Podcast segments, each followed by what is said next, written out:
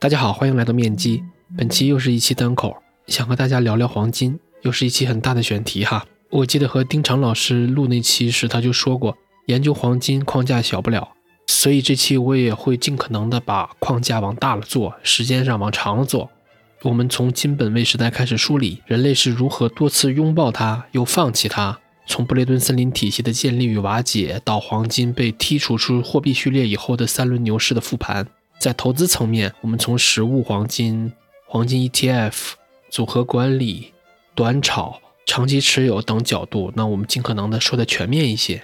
这期还有些不一样的是，我还专门找了一个黄金 ETF 的基金经理请教了一些问题，也再次感谢十位同学的帮忙。此外，还得谢谢华夏基金的荣英老师、南天老师、丁常老师对本期节目提供的智力支持。如果大家只对黄金投资感兴趣，可以在 show notes 里面跳到对应的位置，但是我建议大家都听一下，因为很多简单直接的结论，它都是需要大量的逻辑或者说事实来作为支撑。OK，那我们开始。哪怕只是在金属层面，黄金都非常特殊。具体来说，黄金之所以有今天这个地位，源于它的三大特点。第一，黄金很少。根据世界黄金协会的数据。目前人类有史以来开采出的所有的黄金总量是二十点八万吨。如果把所有这些黄金融成一个正方体的话，它的边长大概是二十二米。我在 show notes 里面放了一张这个立方体的图，大家可以感受一下。另外，为了本期节目，我也花了不少时间找数据做图。本期节目也有逐字稿，大家都可以在 show notes 里面看到。黄金少或者说稀缺的另一层含义是，几千年前人类就在使用黄金。所以，对黄金的共识是穿越文明的、穿越时间长河的。但是，几千年的科技进步，人类至今都没办法在黄金上爆出产能。也就是说，黄金的供给是没办法大幅扩张的。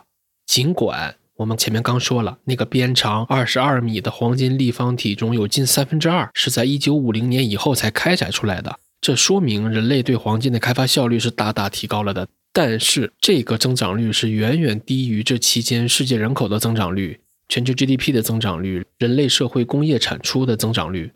也就是说，从古至今，任何人想得到并持有黄金都是非常不容易的。每一克黄金背后都凝结着巨大的、无差别的人类劳动，每一克黄金都有巨大的工作量作为支撑。所以，黄金确实适合充当一般等价物。那最近这些年，全球通过金矿开采出来的新增黄金，每年也就三千来吨。相比我们前面说的二十点八万吨的存量，那三千来吨差不多是每年新增一点多个百分点。那大家不妨想一下，如果黄金的产能可以急速扩张，会怎么样？举个例子，在古代，铝是比黄金还要贵重的金属，因为得到铝很难。但是随着人类技术进步，铝的产能爆了。它成了工业金属，成了用来装可乐的易拉罐了。所以稀少难以得到，本身就是黄金最重要的属性之一。第二，黄金很稳定，它不会和绝大部分化学元素产生化学反应，它不会被消灭。所以说不定你现在持有的黄金里边就包含着一丢丢几千年前的黄金的成分。它也意味着所有被开采出来的黄金都会近乎永远的存在。所以，黄金永远有库存，而且库存不会消失。前面提到的那张黄金立方体的图，它也同时展示了人类社会现存的黄金都在以什么形式存在着。其中有大概百分之四十六是黄金首饰，百分之二十二是金条、金币等等，它们可能是黄金 ETF 背后的实物资产。百分之十七被各国央行所持有，成了他们资产负债表里边的储备。还有百分之十五以其他形式存在，可能是工业需求，或者是融在了工业品里等等。这里我想展开一下，黄金的供需其实还挺特殊的。我们分几点来说。首先，其实很少有存货是不贬值的，而且反倒随着时间它还能升值。那这种存货有一个算一个都弥足珍贵。土地就属于这类的存货，茅台酒当然也算，黄金也是这类资产。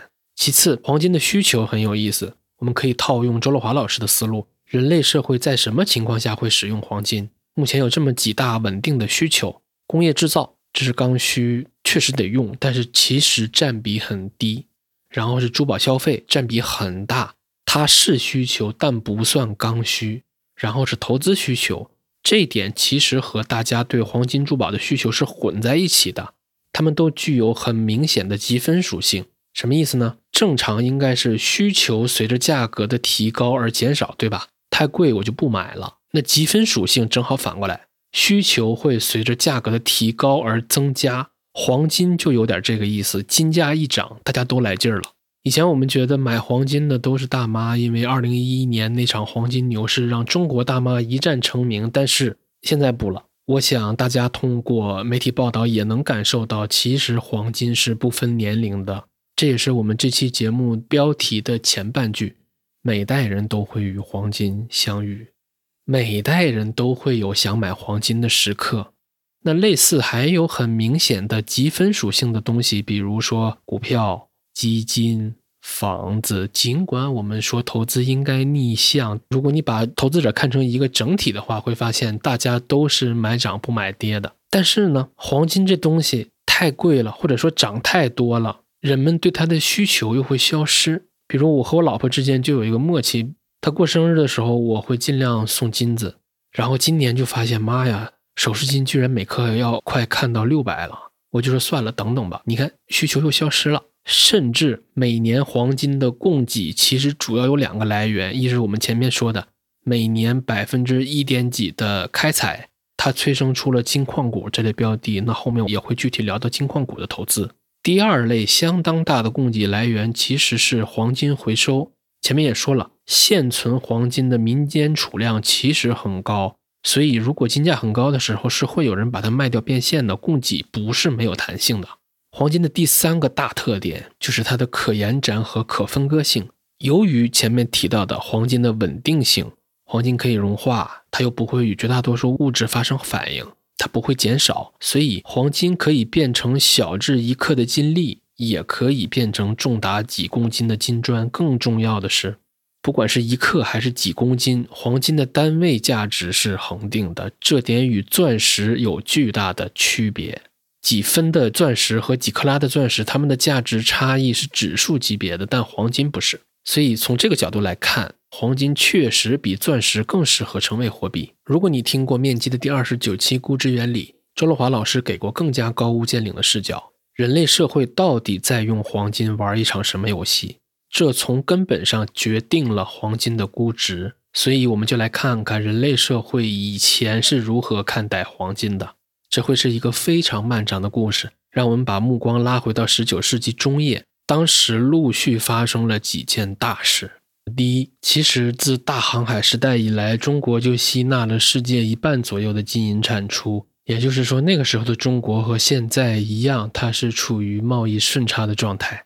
第二，那时的世界处于金银本位时代，什么意思呢？就是矿产量才是全世界的央行，或者说。大自然才是全世界的央妈。那在这种金银本位的约束之下，其实一个国家的货币供应只有两种来源：要么你是采矿，要么你是抢别人的矿，或者说殖民掠夺。那英格兰银行在当时的地位就有点像现在的美联储。借用英格兰银行前行长金恩的说法，当年整个资本主义世界都在扮演一场双重化妆舞会。这个比喻很有意思。银行在假装它发行的每一张银行券都能换成法币，政府则假装每一张法币都可以兑换成金银。那之所以说是假装，是因为大家的金银储备根本不足，也经不起挤兑。什么意思呢？金银本位时代并不意味着人们会用黄金进行交易。其实持有黄金还是很麻烦的。理论上，黄金是一个零息资产，对吧？我想这点应该大家都听过。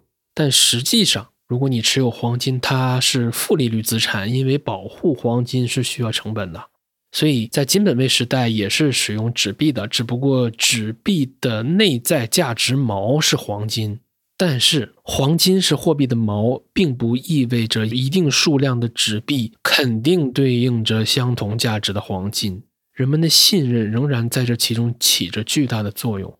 银行的假定是，拥有纸币的人不会一起去银行兑换实物黄金，所以只要人们能够放心的持有，哪怕市面上流通着巨大量的纸币，但银行只需要持有很小比例的待兑换的实物黄金，其实就没问题了。用周乐华老师的话说，金本位时代勤俭节约一定是社会美德，因为勤俭节约，你就爱储蓄，你会把钱存在银行不提现，那这场双重的舞会游戏大家就都能演下去。第三件大事，一八四八年，马克思和恩格斯发表了《共产党宣言》。一八六七年，《资本论》三卷开始陆续推出。马克思堪称那个时代的哲人王。他预言资本主义气数将尽，逻辑是这样的：人口它的增长是指数级的，人类创造出的物质财富也是指数级增长的。然后资本，当然那个时代的资本其实就是指金银，资本却是有限的。那金银又是一般等价物，是人类一切劳动的度量衡，所以在这种强制的有限资本去兑换无限的人类产出的组合里边，资本是天然有优势的，因为它可以无偿的占有超额回报。有限的资本可以换到更多的产出，而且随着生产力的发展，产出越多，那有限增长的资本也将占有越多，它会窒息经济的发展。这种窒息有几个表现形式，第一个表现形式就是通缩，这很好理解，对吧？因为开采难度的限制，金银或者说资本本身就是稀缺的，通缩也从来都是金本位时代自带的一个属性，它会出现规律性的经济危机。那经济学最大的笑话就是假设人类是理性的，一旦这个双重的化妆舞会的音乐停止，当大家都不演了，那挤兑也就开始了。挤兑的逻辑就是谁去晚了谁买单。那窒息的另一个表现形式是资本的购买力过高，资本的实际回报率过高，所以贫富差距会极端化。那玩不下去的话，就会有人掀桌，比如十月的炮响。那窒息的第三个表现形式是，因为资本本身就很稀缺。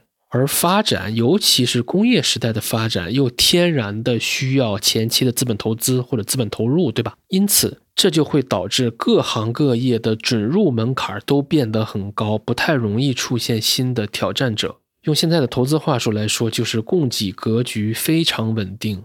然后那个时代就是自由主义下又没有人管，那么老玩家就可以联合起来搞垄断，比如搞销售联合的卡特尔。再比如搞资本联合的托拉斯 （Trust），翻译成中文叫信托。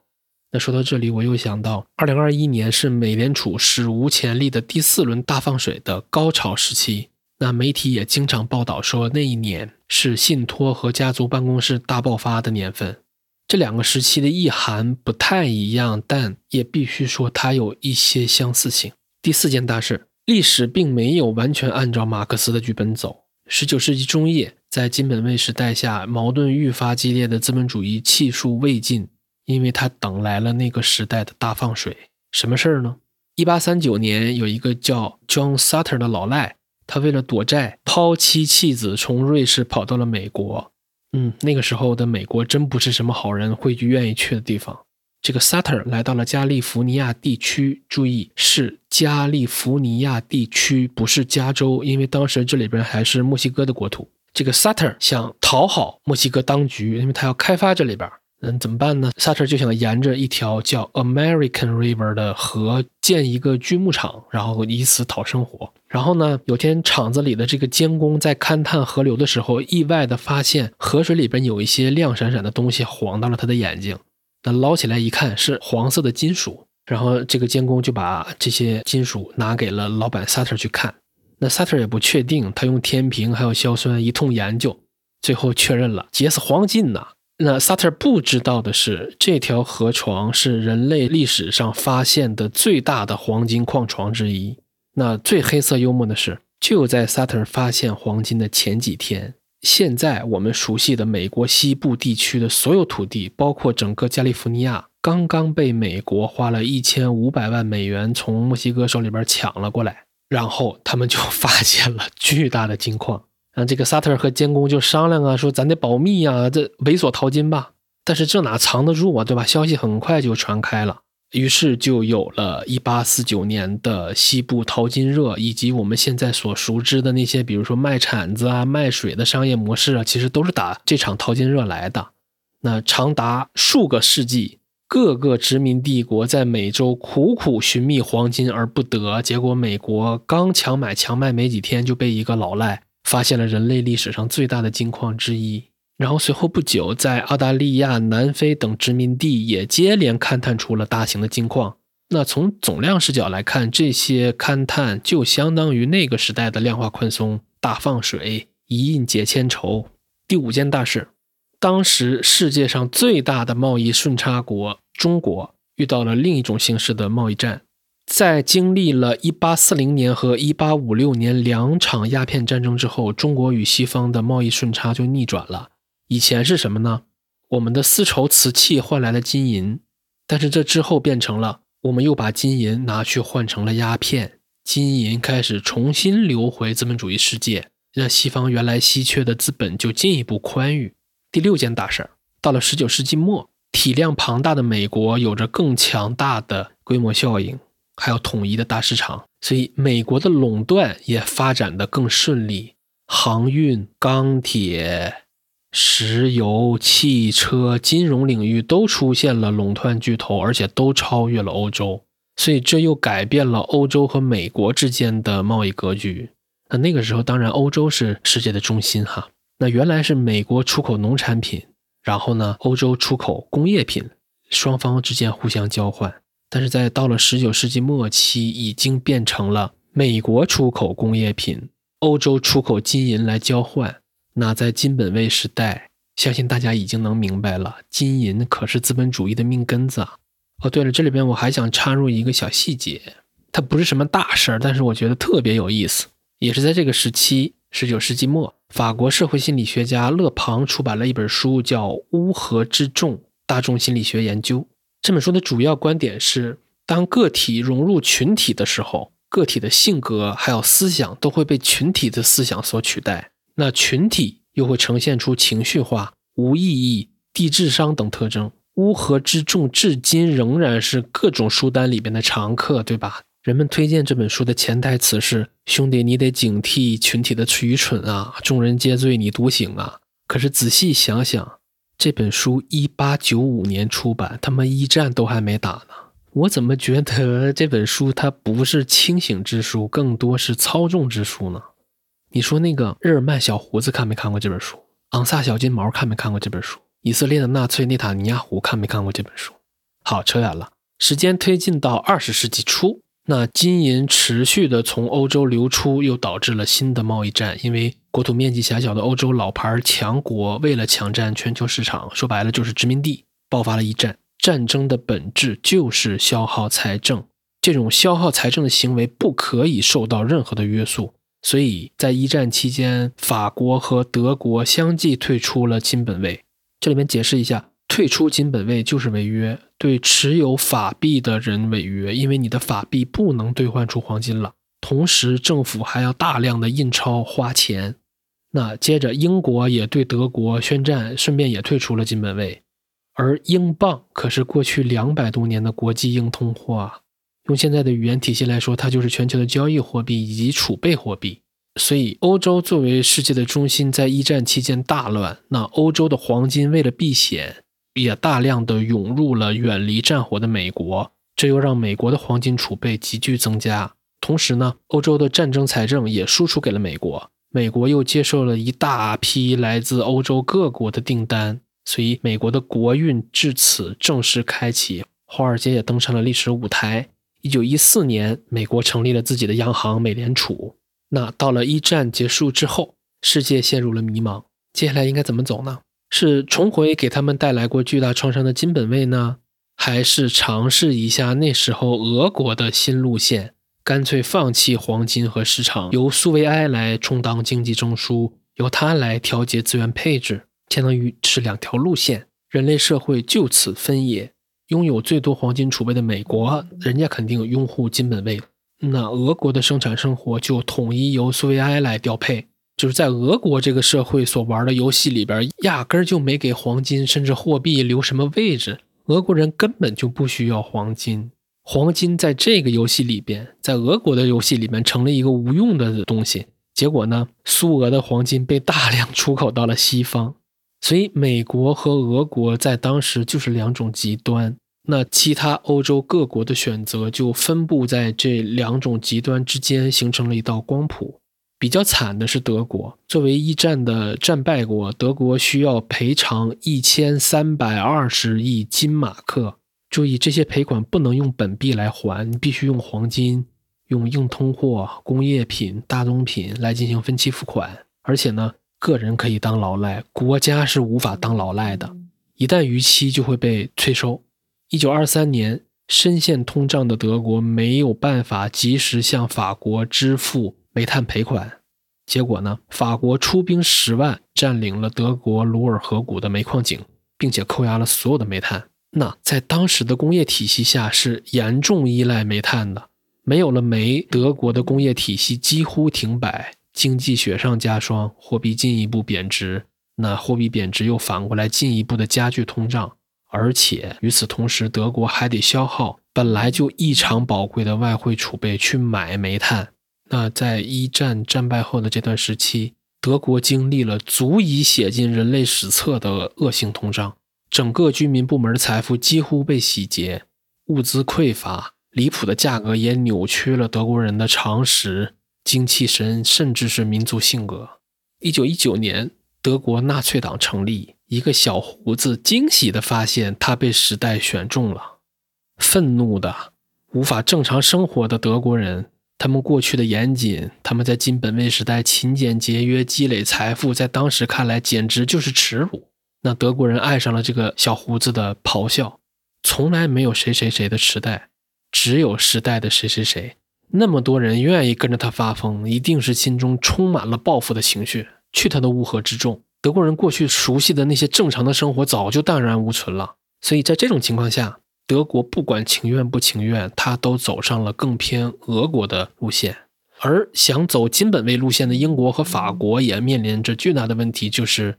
尽管他们想玩金本位，但是他们的黄金储备不够了，黄金都跑美国去了。所以，虽然整个一战结束后，欧美都在经历着比较严重的通胀，但是大西洋两岸的通胀的根源完全不一样。欧洲是纸币的通胀，纸币的价值锚黄金是稀缺的，而美国的通胀源于黄金过剩，与黄金挂钩的美元也过剩，双重过剩导致了通胀。而且一战后的世界和资本市场也存在着 K 型分化，在战败国德国，再好的资产也会很便宜；而在美国，再烂的资产也会备受追捧。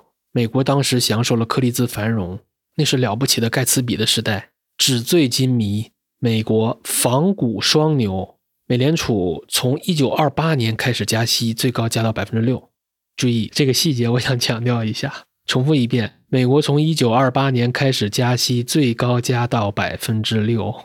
为什么特意强调这个数据？懂的都懂。一九二九年十月，在没有任何外部刺激的情况下，崩溃发生了。随后，美国经济陷入严重的衰退，银行倒闭，工人失业，道琼斯指数跌破五十点，大萧条成了目前为止人类形容经济糟糕程度最狠的词儿。那当时的美联储又于金本位的约束，也没办法像现在这样。利用货币和财政政策来放水撒钱，大萧条是资本主义距离崩溃最近的一次，而且所有走金本位路线的国家都受到了严重的波及。但是好玩的来了，与之对比的是，几乎废掉了金融体系的俄国没有什么影响，经济屡创新高。那同样的，更靠近苏维埃模式的德国，在希特勒的带领下，失业问题也已经被解决了，经济也屡创新高。失业问题也已经被解决了，经济越来越好，这是一种鲜明的对比。当时整个资本主义世界是对俄国经济避而不谈的，但是没有人能否认，为什么在大家经济都这么惨的时候，德国的经济却越来越好？那这种巨大的危机也促使了更大胆的改革。西方世界或者说资本主义世界再次抛弃了金本位。一九三一年，英国被迫退出金本位。一九三三年，美国罗斯福总统上任后力排众议，宣布主动退出金本位，并且选择了集中力量办大事的凯恩斯主义。一九三九年，德国人的报复开始了，二战开打，欧洲焦土遍地，老牌的欧洲强国的国家资产负债表基本被打废。那美国国运继续。一九四四年七月，主要的西方国家建立了由美国主导的布雷顿森林体系，它是以美元和黄金为基础的金汇兑本位制，你就可以把它理解成零点五个金本位。那人类依然对黄金保持了巨大的惯性，依然想用黄金来玩这场经济的游戏。在布雷顿森林体系下，一盎司黄金等于三十五美元，美元就像一张信封。每一美元里面都包着零点八八克黄金，这个阶段确实可以把美元称为美金。后来人们用特里芬难题来解释布雷顿森林体系的内部矛盾，它大概是这样的，我快速给大家过一遍。在这个体系之下，美元和黄金挂钩，其他国家的货币和美元挂钩，所以美元取得了国际核心货币的地位。但是各国为了发展国际贸易，必须用美元作为结算和储备货币，这样就会导致流出美国的货币在海外是不断沉淀下来的，因为你要被其他国家储备，对吗？所以你就不能回流。那这种情况对美国来说就是国际收支长期逆差。这里敲个重点哈，而美元作为这个体系的核心的前提就是必须保持美元币值稳定。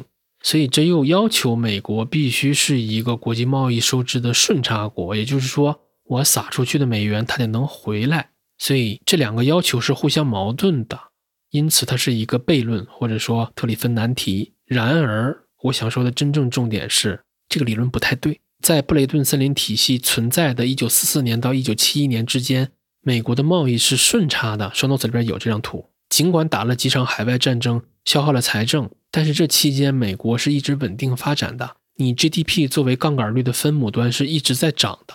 其实美国政府的杠杆率也一直很可控。所以真正导致布雷顿森林体系瓦解的，并非特里芬难题，而是那一盎司黄金兑换三十五美元这个比例维持不下去了。我们前面提到过，黄金的增长率是有限的，然而经济的增长还有印钞的速度都是远高于黄金的。所以，只要你玩金本位，你一定会自带一个通缩螺旋属性。那这个属性再一次的在布雷顿森林体系的时代下阻碍了经济发展。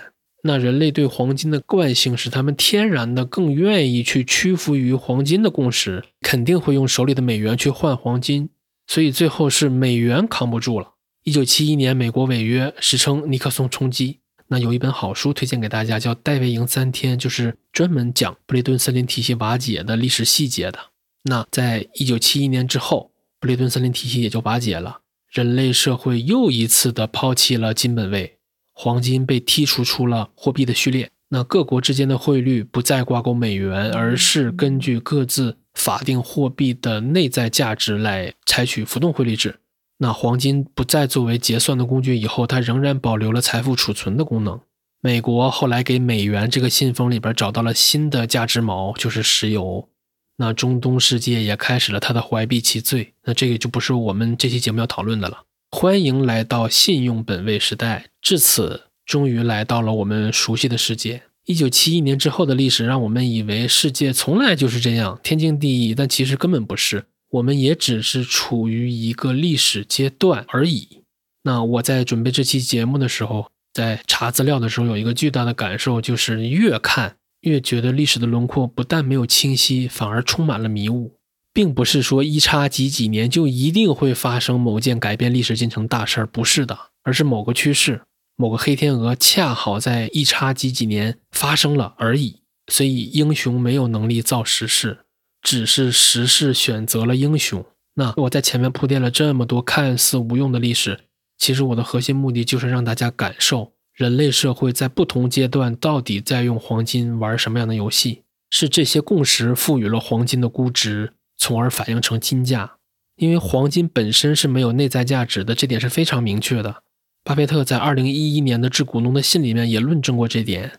它的大概逻辑就是，如果你把人类现存的那个黄金的立方体给卖了，你可以买上很多土地。那这些土地每年都会有巨大的产出，每一年连绵不绝。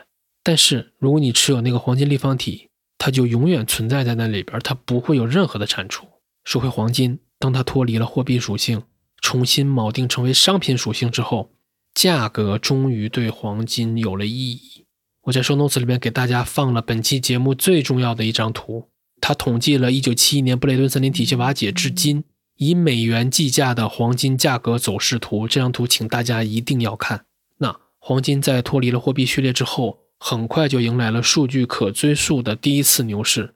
1971年到1980年，金价涨了十倍。如果我们再给这段牛市补充一些背景的话，这段时期恰好是上一轮康波周期的衰退和萧条期，旧的布雷顿森林体系崩溃，新的石油美元体系还没有建立起来。那黄金和法币，它就像阴和阳一起构成了这个世界的货币体系。黄金的价格是由法币来衡量的，所以黄金的价格越高，并不意味着黄金自身的价值高，而是因为法定货币体系它处于弱势或者处于价值缩水的状态。那大家不妨猜猜，我们现在处于康波周期的什么阶段呢？从现在到二零二五年，我们大概率是处在这一轮康波周期的萧条期的。所以，其实现在的情况和上一轮康波周期的萧条期也很像。石油美元体系开始走向衰落，但是新的国际货币体系还没有建立起来，所以黄金也在进入一个价值重估的时期。那直到新的国际货币支付体系正式形成。然后黄金再进入另一个循环，周而复始。那我们继续看这张最重要的金价走势图。黄金的价格在一九八零年接近七百美元的顶部之后开始回落，从一九八三年到二零零三年横盘了整整二十年。这期间金价始终在三百美元的区间内徘徊。再然后，大概从二零零四年开始，黄金价格再次启动。以二零一一年的最高点来算的话，这大概是一波五倍的涨幅。然后从二零一一年的高点又一路萎靡到二零一八年底。你要真说追平二零一一年的高点，那其实得等到二零二零年。所以掰手指头一数，小十年又过去了。那最后来到今天，黄金的价格差不多是一千九百多美元。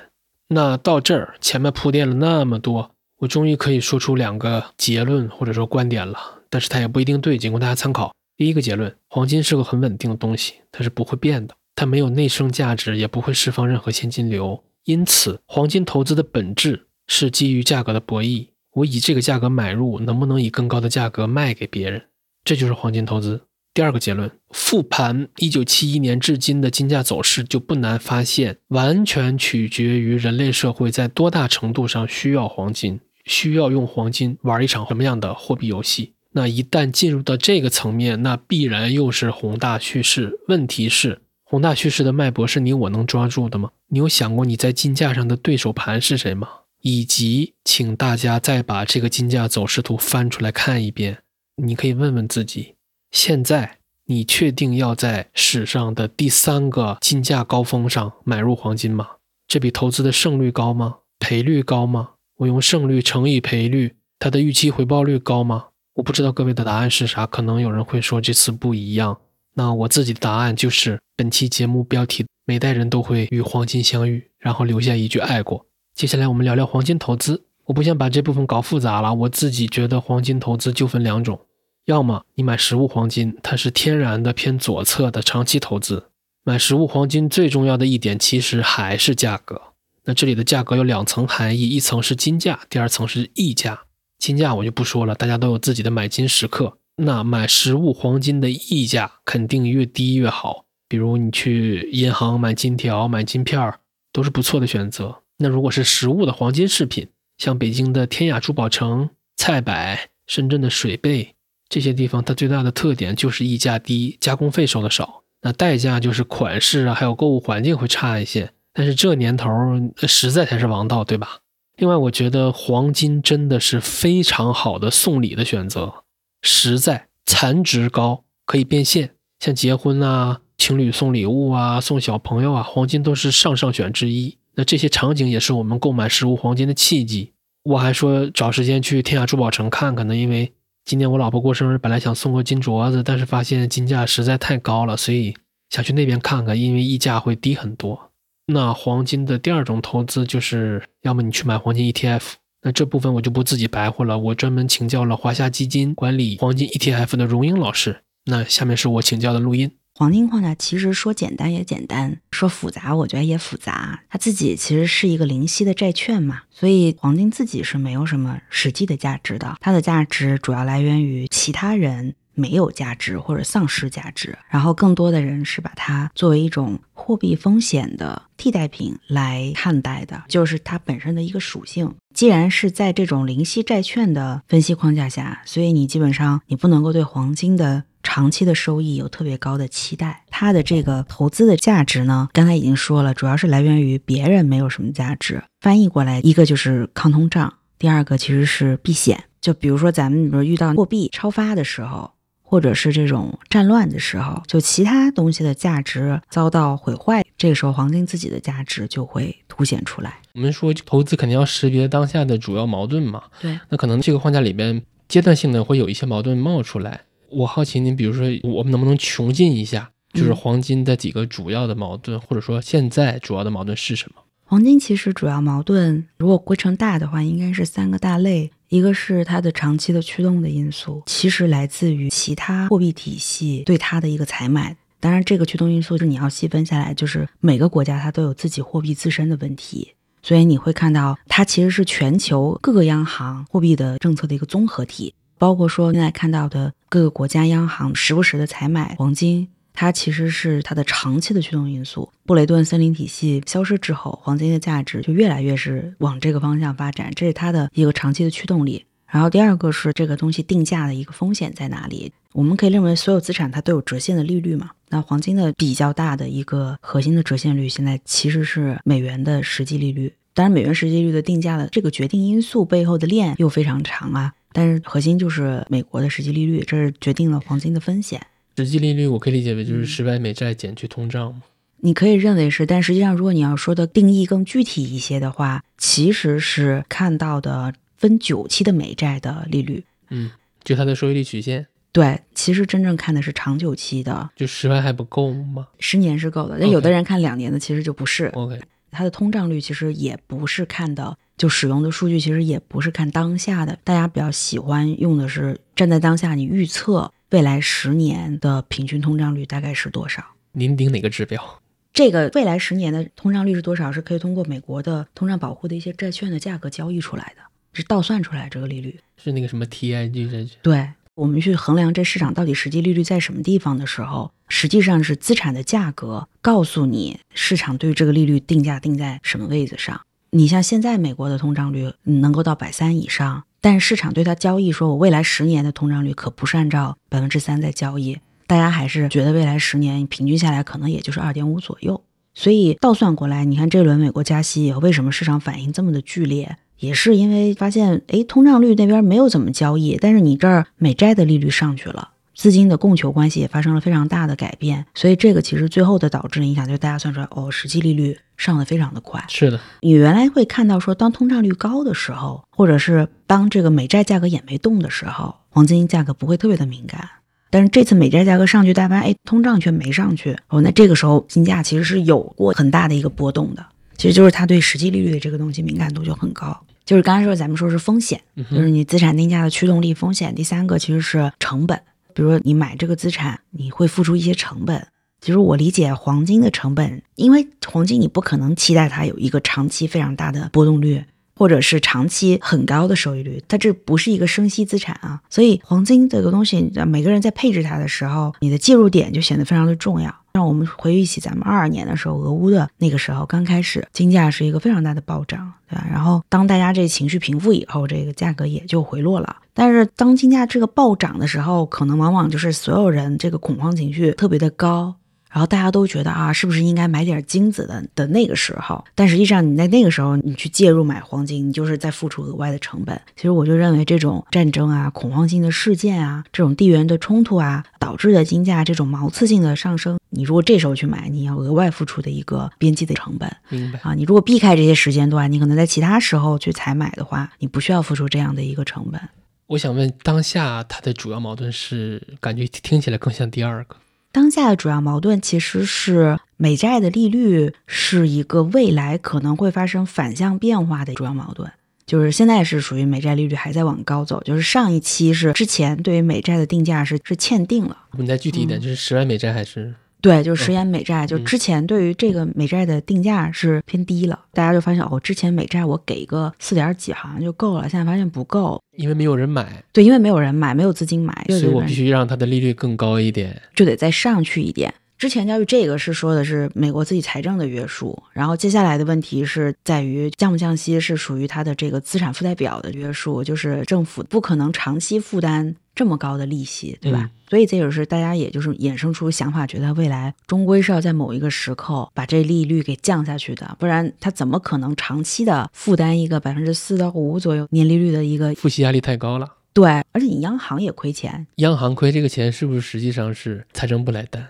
因为你央行的利润也都给财对，政部了。它是自循环，对，所以它也不可能承担这么高的利率。那这么高的利率，将来就只有可能就是压缩财政支出。就本来这个我财政发了债，每年发了债融来这些钱留一点儿，本来是要付人家利息的，现在你利息这么高。本来那个债呢，大头是做一些其他的开支，你现在利息这么高，我就得付利息，我就没有什么钱留下来去做其他的财政项目的投入，但是财政支出又是刚性的，这又是刚性的，尤尤其他还要打仗。是的，所以就是你就会发现它不可调和，不可调和，最后的结果理论上它应该终归要回到把这个利率要降下去的一个嗯时间。你说我们只是不知道它什么时候发生，所以现在这个黄金的价格核心就是在看美债的这个东西了。就如果它能够在这轮就是成功衔接上美债的利率开始下降，哎，那有可能黄金价格就又能往对它比较有利的方向再走一波。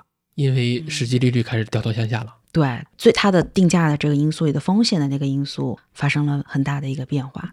之前大家不愿意买黄金，是因为咱们现实的人当中的操作，可能国内人不会很明显，国外的人就是我有一分钱的美元，我可以在买黄金和买美元之间选存利息。那我放在银行能存一个四五利息，我肯定是觉得拿那个划算，哪怕你存黄金，黄金也不产生什么。所以就是之前大家是这种决策，但你一旦美元的利率下降了以后，我觉得它会是一个双刃的循环。第一，它的利率下降，它本来这个资产的利息就不高；第二，就是前期积攒的大量的这种 carry trade，就是借了别的地儿便宜的钱来买美元、存美元。这个交易的循环也就被打破了，因为大家发现你的利息没有什么吸引力以后，嗯美元本身吸引力会下降。那如果是遇到美债跟美元两个的双杀的话，就对货币产生质疑的时候，只要信用货币不好，黄金作为这个体系的币面，它就一定是好的。对它自己是它币面，对，嗯这其实就会有价值。所以其实大家也是因为这个原因，觉得黄金的价值很凸显。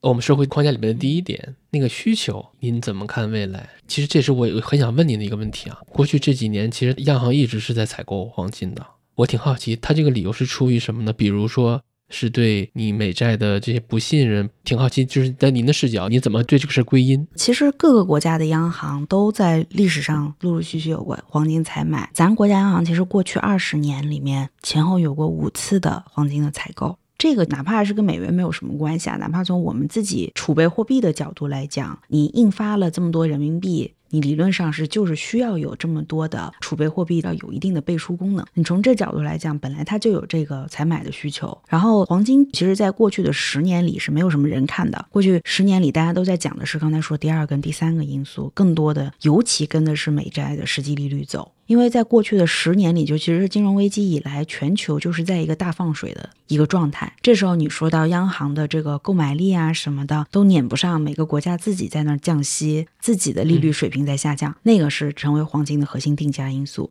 可是这个框架在二零二二年的二季度开始，这个定价因素就发生了变化。就是如果原来我们很简单的用通胀率啊、实际利率啊去做一个回归，然后你会发现金价能非常好的被这个回归的函数拟合。但是在那个时间之后，这两个因素已经没有办法解释金价的上涨，的上涨的表现。说白了，对二二年开始美元进入加息周期，理论上金价应该是下跌的，对但是并没有，而且涨得很好。对，但是并没有。尤其相对于二零二二年其他的权益类资产来说，那黄金真的是香。是的，所以其实这就是发现，哎，那一定是这个定价框架里有另外一个什么东西变量是咱们以前不怎么看，但是它其实是在发挥边际的作用。那其实就是这个呃央行的采买，这个央行的采买呢。最坚定的其实是咱国家的央行，我们是从二二年十月份到现在，已经是连续的净购买黄金嘛。但是这个中间伴随着各个国家央行的时不时的采买动作，而且也是在强美元的这个环境下，每个国家多多少少都发生了自己的货币的某些危机和问题，他们需要购买黄金来稳定自己的这个币种。与此同时，其实我们在大量采买黄金同时，并没有增持美债，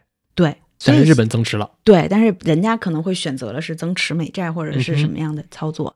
所以其实你会看到，相当于原来大家非常习惯性的，你可以把外储选择买黄金，选择买各种国家其他国家债券。但是这次可能是这个岔道口，我们没有做这个选择，这个我觉得很合理啊。可能就是大家思维惯性就觉得我以前没怎么买黄金嘛，但是不代表这个就是合理的应有的水平。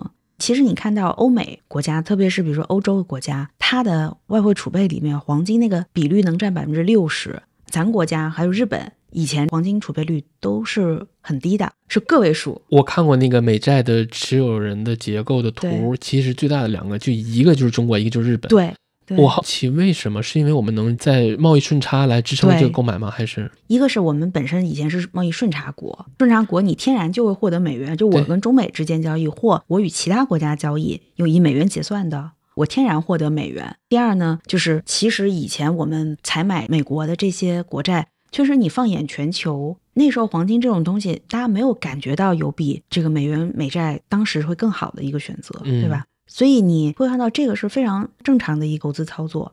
但是这个事情你会发现，当你这个比例达到一定的程度的时候，你会发现哦，我们外汇储备很多都没有变成过黄金啊，就是之前可能是原来以美元形式交易，最后以美元形式投资，就这样了。其实美债说白了不就是远期的美元吗？对，其实你是一个远期的美元，对吧？那个时候我们放在二十年前，我们买美债，说我交易未来二十年远期美元，挺合理的，对吧？但你站在现在的当下，你再去思考，你就会发现，那其实就是我们对于你远期的美元的价值确实产生了质疑。我好奇，比如嗯说我们央行去采买美债，它这个买的是多少期限呢？不同的酒期应该都会有，它一定是每一种酒期都都会进行购买。嗯，可是你一旦加息了的话，那些长久期的价格会杀得很厉害。对具体的操作，其实我们也不得而知，但是也有看到说，其实很早我们就已经开始缩酒期了。这我相信，咱们都是专业的外汇储备管理，很早就开始做这个动作。包括咱们采买黄金，也是一个防护性的一个举措。过去其实我们的黄金的那个比例是在个位数，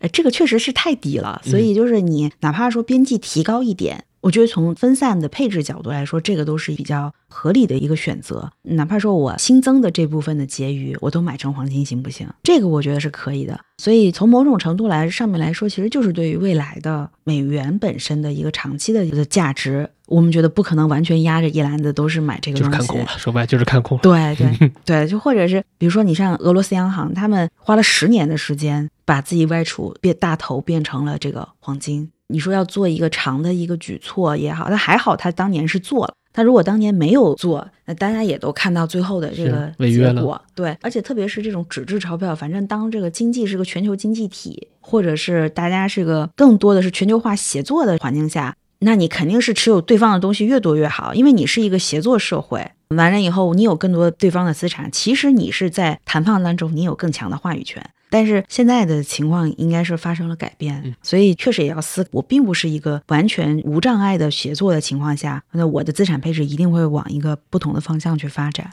呃，我好奇，如果让您拍脑门儿的话，未来我们包括各个央行，它去采买黄金的这个中枢是会降低还是会上升？这个具有很大的主观因为。其实你会看到，从去年到现在最坚定的，其实只有我们国家，并不是所有的都是在一以贯之的在执行这个事情。当然，一个跟他自己的外汇的储备能力是有关系的，另外也跟每个国家的想法是不一样的。有的国家可能它只是在货币有一些危机的时候才会去购买。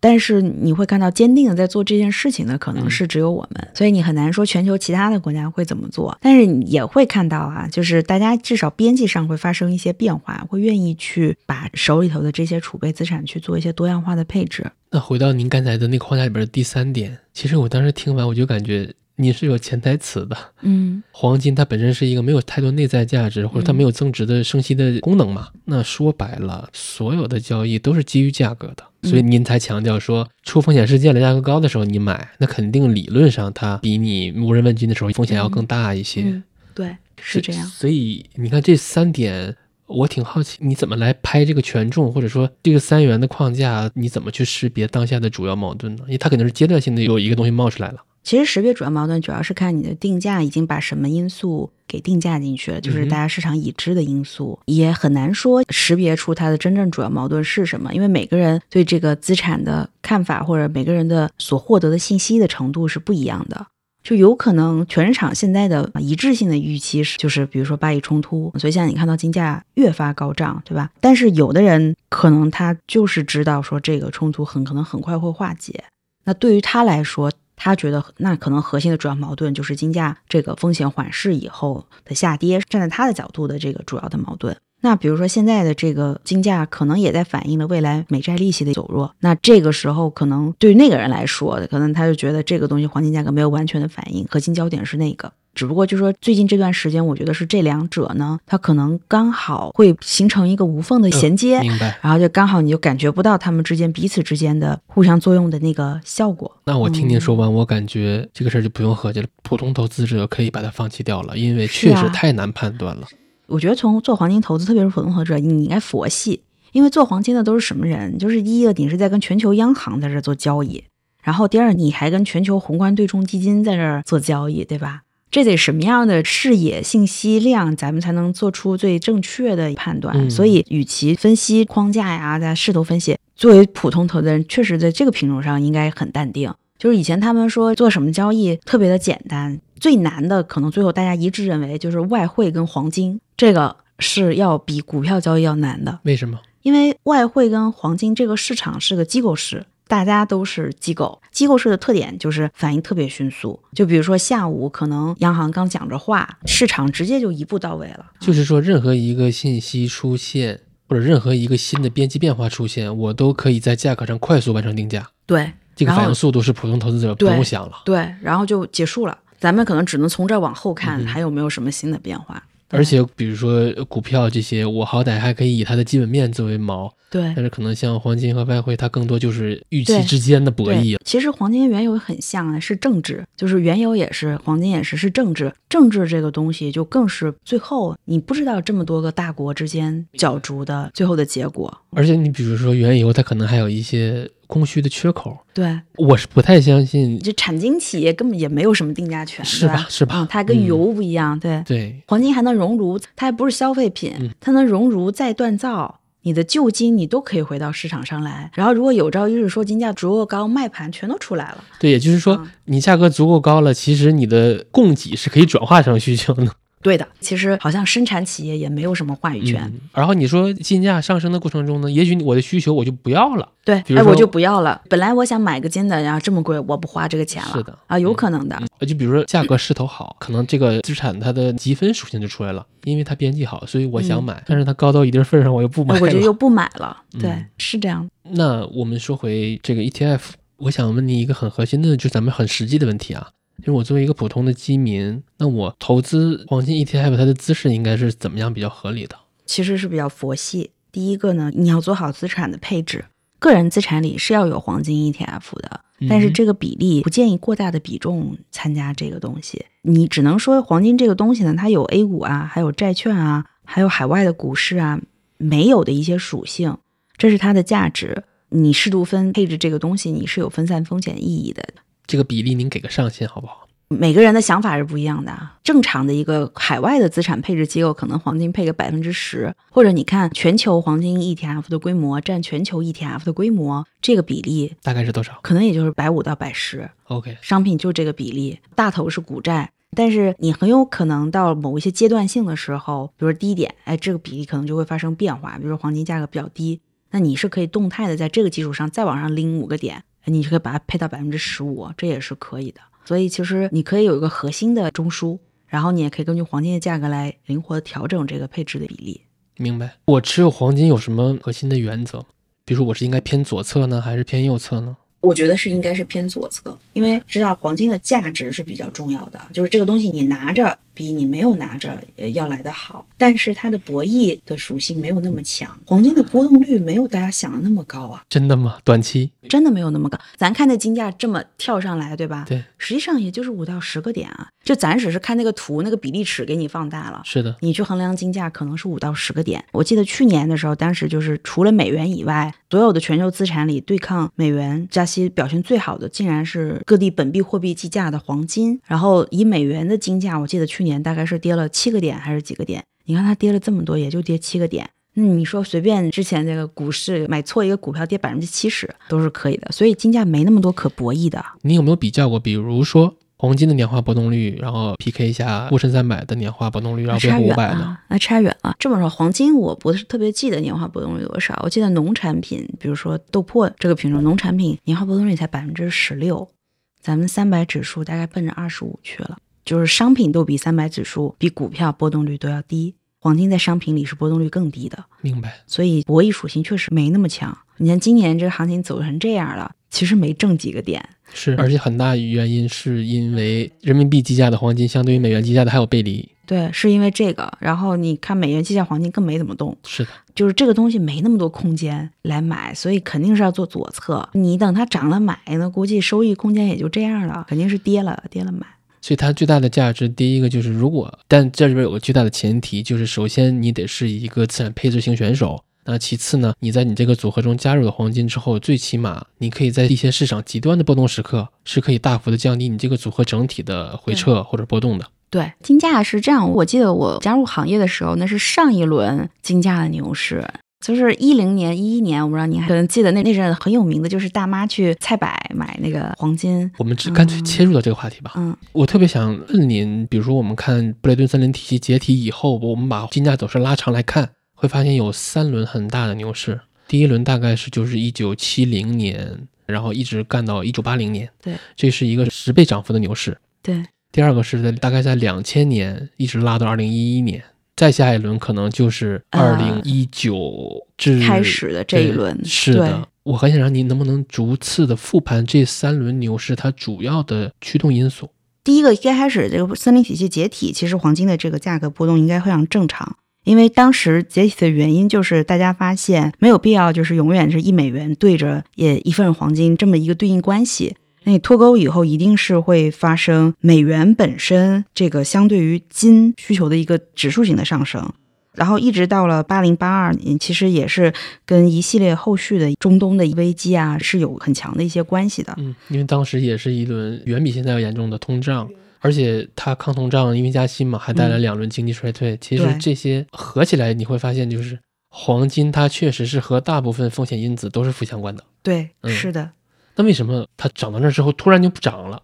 哎，这个我觉得很有意思。这个就是我觉得是什么黄金的购买成本，就是你看，如果你是站在一九八一八二年的时候，你就那个时候去买入黄金，就是大家所有人的明眼人都知道这个全球有很多各种各样的通胀的问题啊，然后都去买黄金的时候，你可能在未来十到二十年，下次再回到这个点位的时候，可能就是花了二十年的这么一个时间。嗯哼，因为它本身没有什么价值。当你这个事情消退了以后，大家就觉得我生活还是回到原来的方向上面去，大家该用信用的货币用信用的货币，然后有一些新一轮的经济的发展的驱动因素可能又重新发现了，所以这个时候你会看到黄金的价格又进一步的下降。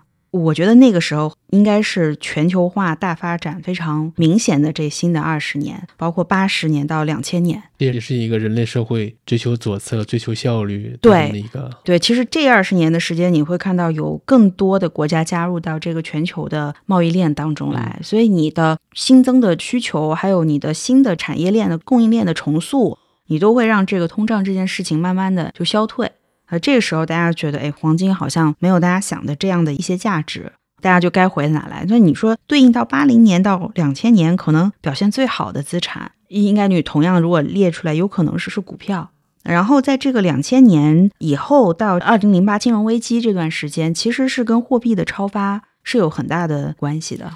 可是 Q 一是零八年，其实，在那个的之前，就有这样的端倪，只不过你记得是当时为什么会出次贷的这个危机？其实一直到两千零五、两千零六，一直到两千零七，其实都是处于一个大家在美国那儿加杠杆买房、低抵押率，完全就是信用杠杆交易这么一个年代。其实你看到的可能利率的中枢没有发生特别大的变化，但是货币的乘数应该是发生了很大的一个改变。所以在那个年代下面的话，黄金的价格还是一个现在看到的这种纸币的几何乘数一般的增长，然后催生了这一轮的更大的黄金的一个涨幅。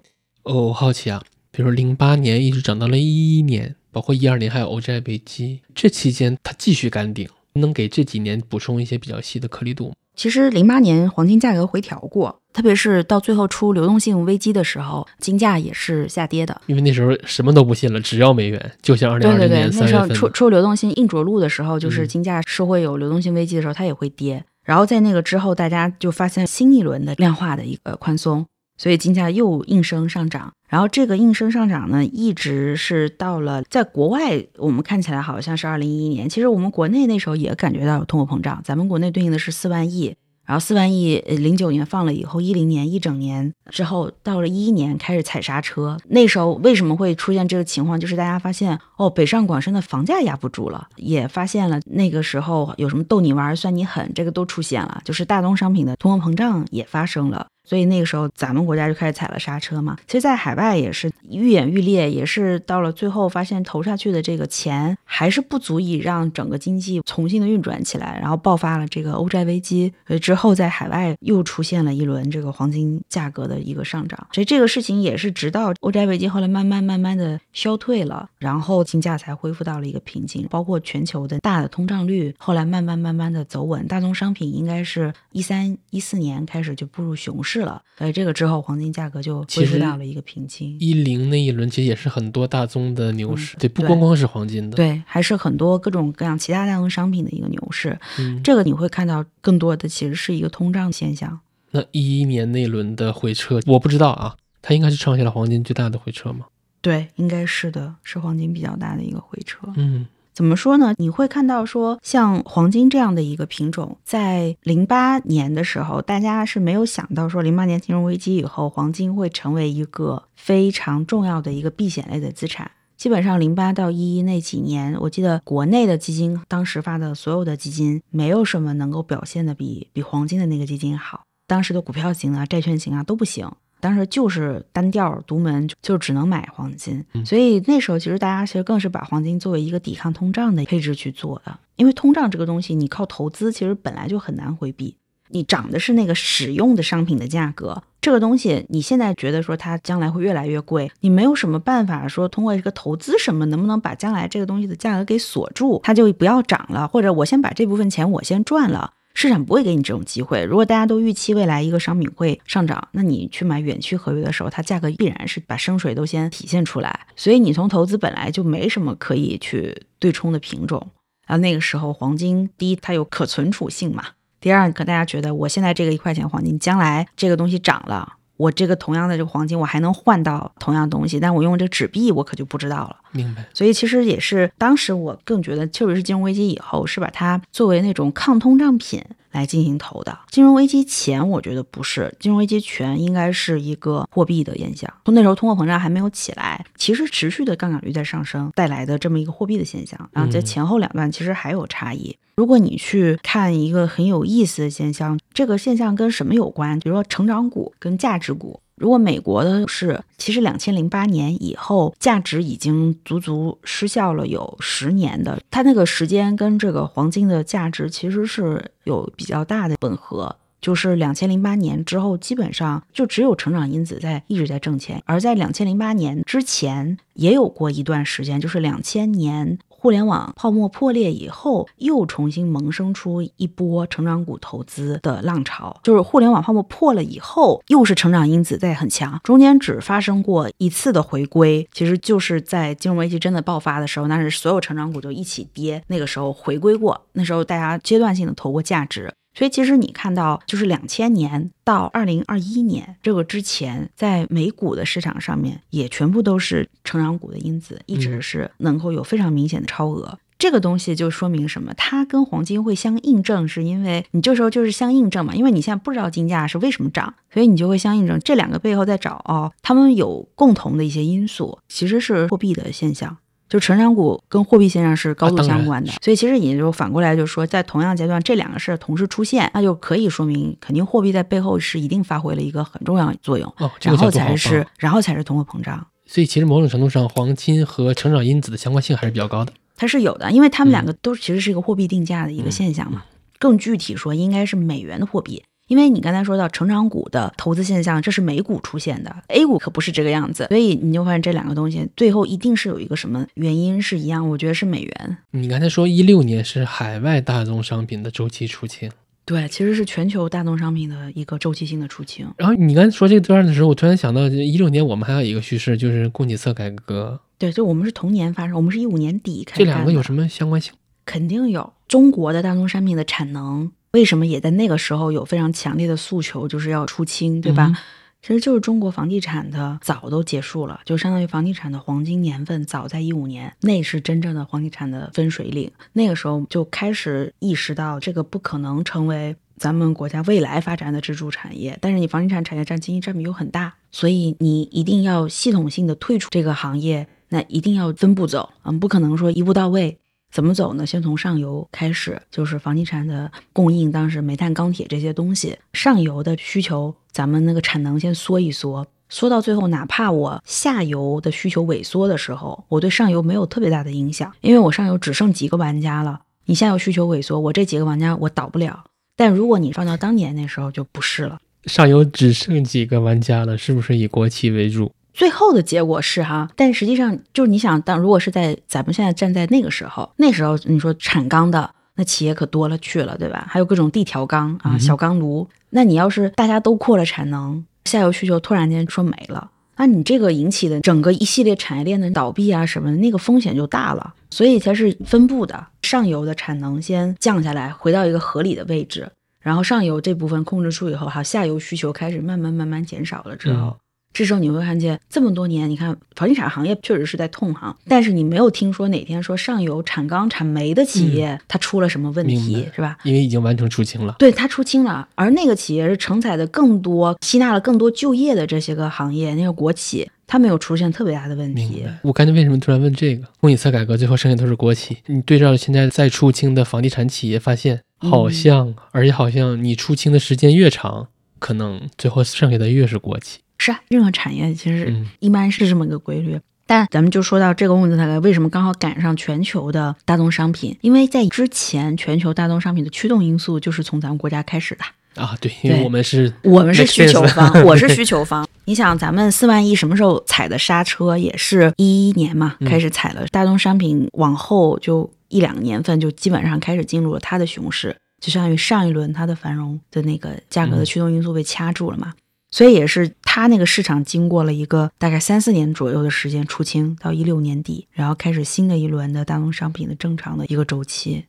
就是我们事后看一六年这一轮又是很明显，一六年很明显，但是一六到一八都还是一个比较正常的环境，特别是一八年、一九年那时候，就如果没有疫情的发生这件事儿，本来一九年美国是要打算加息了。所以你在这种预期下面，其实金价也就是在合理的位置盘桓着。这么一说，一八年大大家都是熊市嘛，其实那个时候也是在美联储加息的周期里面的。对，一八年那个熊市也是内外共同作用的结果，也不是咱金融去杠杆，这是一定是内外作用的一个去杠杆，然后年终贸易战，再加上美元加息周期，再加上美元加息周期，这这共振的结果。哎，但是你你想，日后看都能解释的井井有条，但是你身处其中又是一团迷雾。对呀，刚才看了一下金价，都比如说一八年底了，一九年初的时候，这个黄金的价格也就是跟二零一一年初那个价格差不多，那时候也就是个一千六、一千七，也没有怎么个夸张法，也是在一九年的下半年才开始的。我们可以认为，在那个一一年崩了之后，一直到一九年，金价都没有怎么变化过，没有那个本质的变化。我这么说啊，嗯，就我说话直，就我看这个图形，我觉得用您的框架，尤其是第三点，就买入成本，其实现在买并不算好时候。对你现在上车肯定，那你往上的这个空间或者收益率这一段儿，是这么说，就是有可能你在一个可能胜率挺高的时候，嗯但是你赔率不是特别的高。或者咱这么说吧，大家可以上，但是请一定记得下车。对，是这样子的。其实某种程度上，我们刚才也梳理了自布雷顿森林体系瓦解以来，黄金的利轮牛市和熊市了。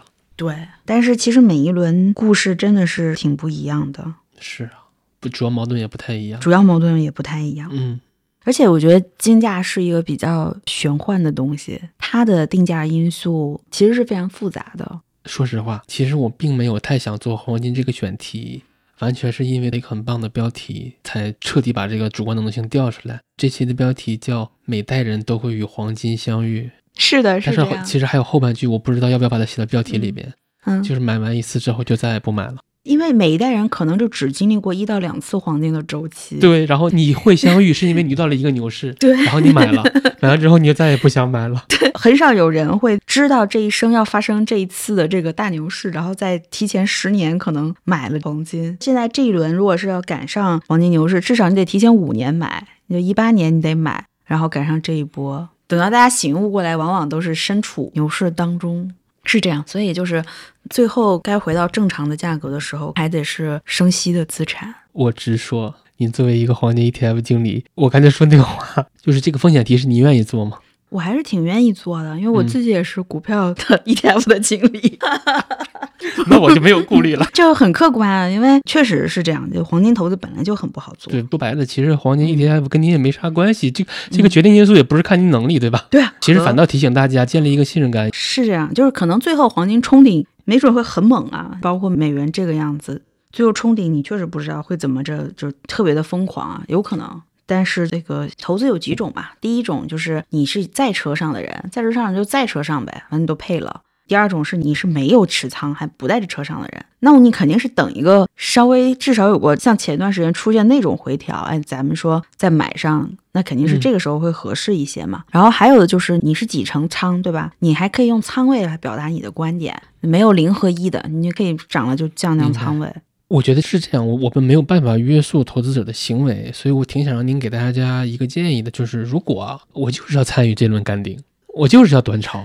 本来黄金 ETF 我把它理解为也就是一个投机品，那我就是要短炒的话，你能不能给大家一些抓手或者应该高度关注的东西？其实刚才我们已经给了一个很重要的建议，就是你一定要下车，记得。假设这个人具备短炒能力，你为什么一定要干黄金呢？有那么多可以短炒的东西，对吧？股市那边不香吗？那更是短炒啊，那几天几个涨停板，嗯，那比黄金劲儿可大了去了，啊也是，是吧？嗯首先，你如果真的具备短炒能力，你就不一定要做黄金的交易。嗯，你黄金短炒，那交易选手对手盘就是各国央行和国际对冲基金的交易员。战胜他们这个难度，我觉得有几个抓手都不够，这真的太难。它不是抓手的问题，和对手盘不是一个它那 level 个对手，盘，你们的信息差太大了，所以这个不太可能。而且有可能你的对手盘人家就有能力砸，是啊，是啊如果真的高到离谱，央行也可以出货啊。我们这儿举一个有意思的例子啊，其实我那天也在想，很有意思。你说现在黄金，全球的黄金在谁手里？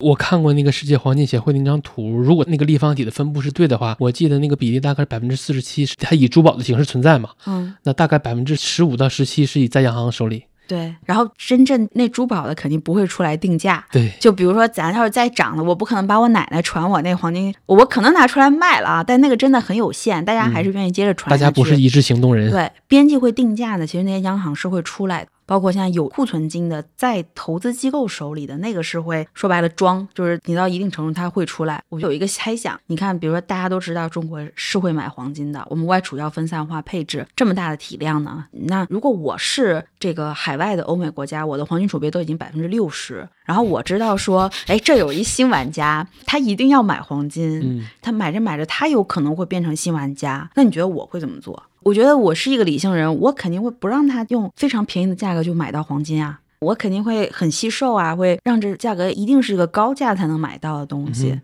所以，哎，那有这些人的存在，他可以控制住这个价格，他只要不出来，然后你这儿边际又有一个买家在这儿买，那金价不就上去了吗？你反过来说，等到有一天仓位发生了很大逆转的时候，嗯，你会看到这个可能价格就是你刚才说的，它可以控制这价格，他希望它高，而且可我觉得有一。轮这个金价底就是英国央行砸出来的，对啊，它那个量级是真的有可能对市场产生非常大的影响。而且以上的所有决策你都是无法预测的。对，就是你无法预测，随时有可能发生变化。所以这个确实是没有什么特别好的抓手。嗯，那如果我确定我能藏持，我是一个资产配置型的选手，虽然说我客观上觉得现实中这样的比例很低啊，那我在我的投资组合中，或我还愿意给黄金一些仓位表达，支撑我这个的行为的逻辑是什么？就是你长期要相信货币终究是超发的，任何一个政府的货币长期终究是要超发的。然后我觉得还有一个很好玩的点，刚才你提到你的第三点的时候，也就是俄乌战争，黄金它后来又掉下来了。嗯，那其实也就是说，当我遇到一个风险事件，或者遇到一个不可测的事件，黄金对它的 price in 的速度很重要。那其次呢，未来我的边际走势也是很重要的。嗯，我感觉是不是这样的？就是当我意识到一个风险事件出来了，然后我觉得我应该买点黄金的时候，其实已经晚了。对，所以其实我是不太可能靠右侧在风险事件上，在黄金上赚到钱的。对，我觉得这很难的。一个更符合实际点的是我蹲到了，对，但并不是我我抓到了。可能是你多少年前由于参加了一个什么打折活动，然后买的那个金放了若干年，现在哎，今天这个它涨了。明白。那还想请教一个问题，因为我通过史威来约的时候，史威说你们也可以聊聊那个豆粕，说你们那管他们叫金豆组合，就可以聊聊豆粕吗？呃，可以啊，它和黄金有什么关联吗？或者是，它黄金没什么关系，嗯，但它和原油是有一些关系的。为什么？大家可能比较难以想象的就是，农产品的定价跟原油的价格是高相关的。能源价格，你觉得如果会涨，一般也会有粮食危机，他们两个会高相关。在现实世界中的有没有可以把这个嗯执行归因的就？举个例子吧，因为原油为什么说它是大宗商品之王，就是它下游的整个产业链上产的各种东西，最后都会影响到我们的实际的生产生活。其实植物也会是一个很核心的能源的一个主要来源，食物无非就是可能大家感觉更多的是人的能源。就我吃东西，它可能会获取到蛋白，可能会获取到淀粉糖，它是我人这个机能能够运转的一个能源。觉得那个汽油它是给那个车吃的，是车的能源。实际上，它们两个在某种程度上一定是有互换关系的。为什么是能源？就它一定会产生什么化学反应，嗯然后有热量，所以他们有这个替换关系以后，你就发现，比如说有一段时间，这个原油的价格可能很低，这个乙醇燃料就会卖不出去，因为油价非常的低。原来种植乙醇的这些个农场主，他就会把这个东西给烧了，然后换成种这种作物，就是这种大豆，然后大豆最后是压榨是豆粕。与此同时，会发现，哎，今年的这个大豆的产地种植面积就上升了，那豆价也会很便宜。就是相当于两种能源之间，要么一起贵，要么一起便宜，所以他们一直是有这个，你不管就是中间经历了多久，它会有这个相关性。所以其实当时在二零二零年的七月份的时候，但是我印象特别深的就是大家说觉得有什么好投资机会，那时候其实股票是涨得最猛的时候嘛，那时候我朋友什么也都不太会去说再去买股票了，这时候就去找别的机会。其实你看来看去，那时候真的就是原油这个品种是好的。后来想说，哎，那你买原油，那你粮食、农产品的，你应该是一起买就是了，因为相关性确实因为它们相关性性很高，它如果要涨是一起涨，所以豆粕就有这个效应的。当然，粮食它的稳定性确实也比原油好啊，毕竟它是农产品，它的需求是非常稳定的，它没有那么强的工业周期性。但是呢，粮食你会发现它的那个定价的中枢的那个毛是跟着这个一起走的。我不太懂啊，豆粕是不是其实是给鸡吃的？是给猪吃的，也是给鸡吃的。所以理论上就是它本身也是一个蛋白质，廉价蛋白质。对，它是个蛋白质。然嗯后呢，鸡和猪又是我们的蛋白质来源，对这里边就是一个转换的关系，它你就认为它是一个能源链吗？它本质上是一样的。挺有意思。那嗯其实一个养猪企业，它其嗯实赚的是植物蛋白和动物蛋白之间的效率转化率的差价。你可以这么认为。嗯，以及就是好的养猪企业和不好的养猪企业中间的差异点，可能就是在于大家有什么集成化的养殖啊，让这个转化效率高点儿啊。嗯就是熬过一轮又一轮的出清周期。对，可能它中间的转化的差价是一方面，这个利毕竟是很薄的，它中间把握好周期，做好波段，可能也是另一方面。嗯，其实还有一个新事儿，我关注不太多啊，金矿股的 ETF 也要出来了，对对对，然后我们公司好像有一个就是黄金产业的那个指数，想听您聊一聊它跟黄金的相关性。我个人理解啊，它应该是一个和黄金相关性比较高，同时弹性更大。对，那是不是，如果我真的想做到黄金，然后我风险又高，我想要刺激的，那是不是其实它这个金矿股的 ETF 比黄金 ETF 更适合我？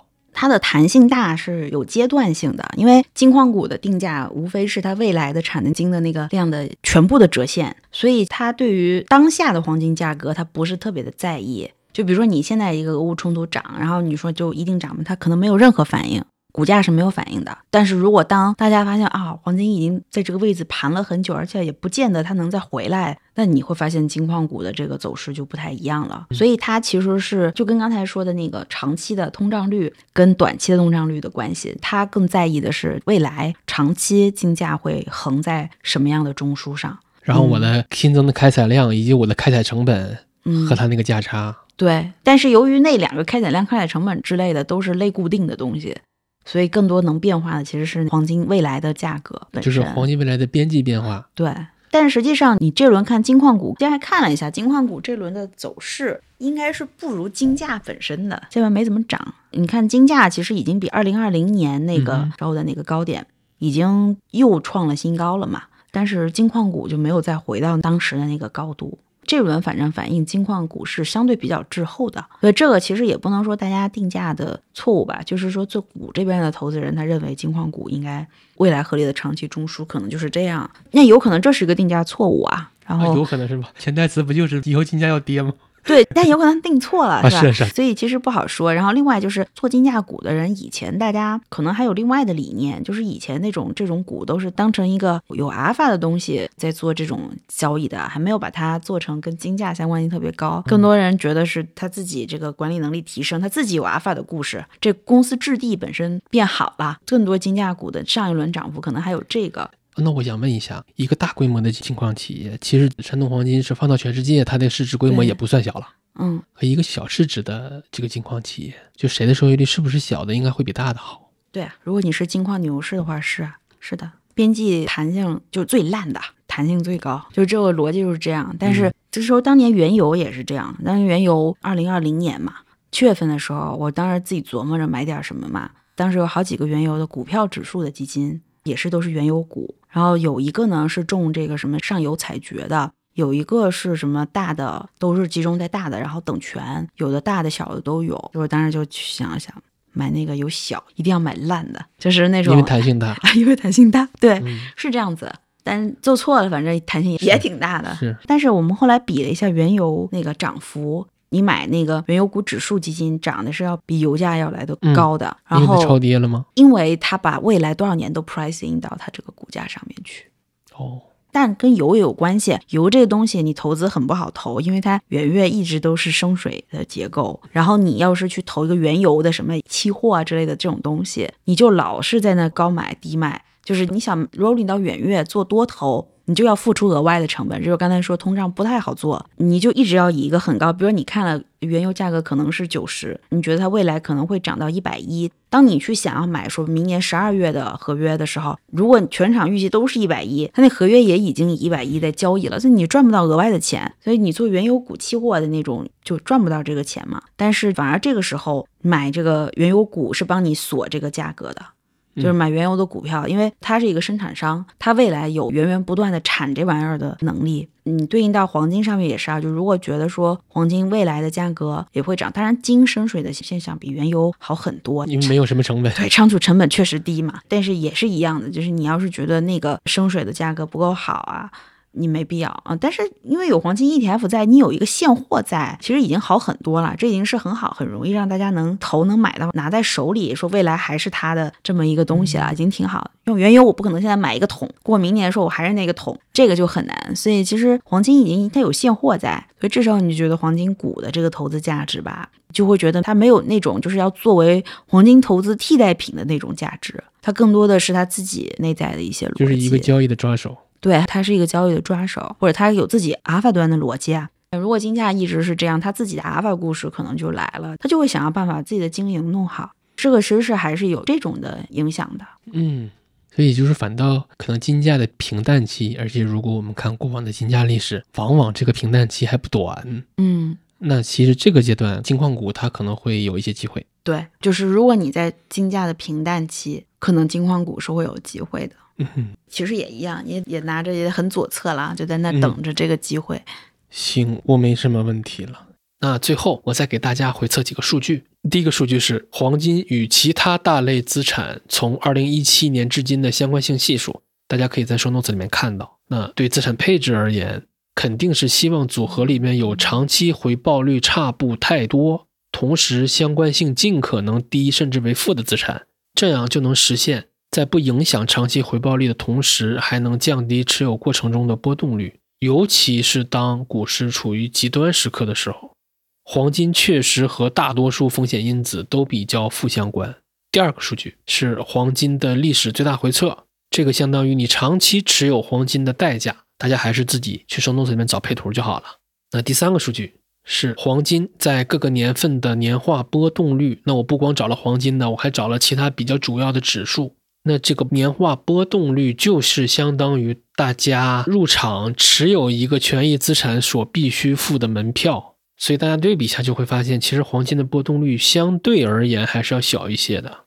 那这三个数据，我觉得它都更偏资产配置层面。但是我打心底觉得，其实大部分普通投资者都不是资产配置者，因为一旦你这么做，首先肯定你得是很懂，而且你自己得有一个非常完备的框架，能把这些大类资产给框起来。所以大家且看看吧。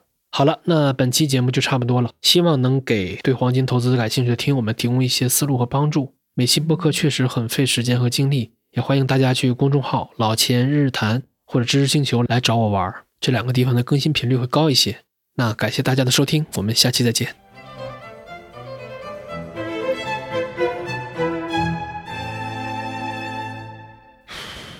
存在着黄金确实比钻钻石，所以从这个角度来看。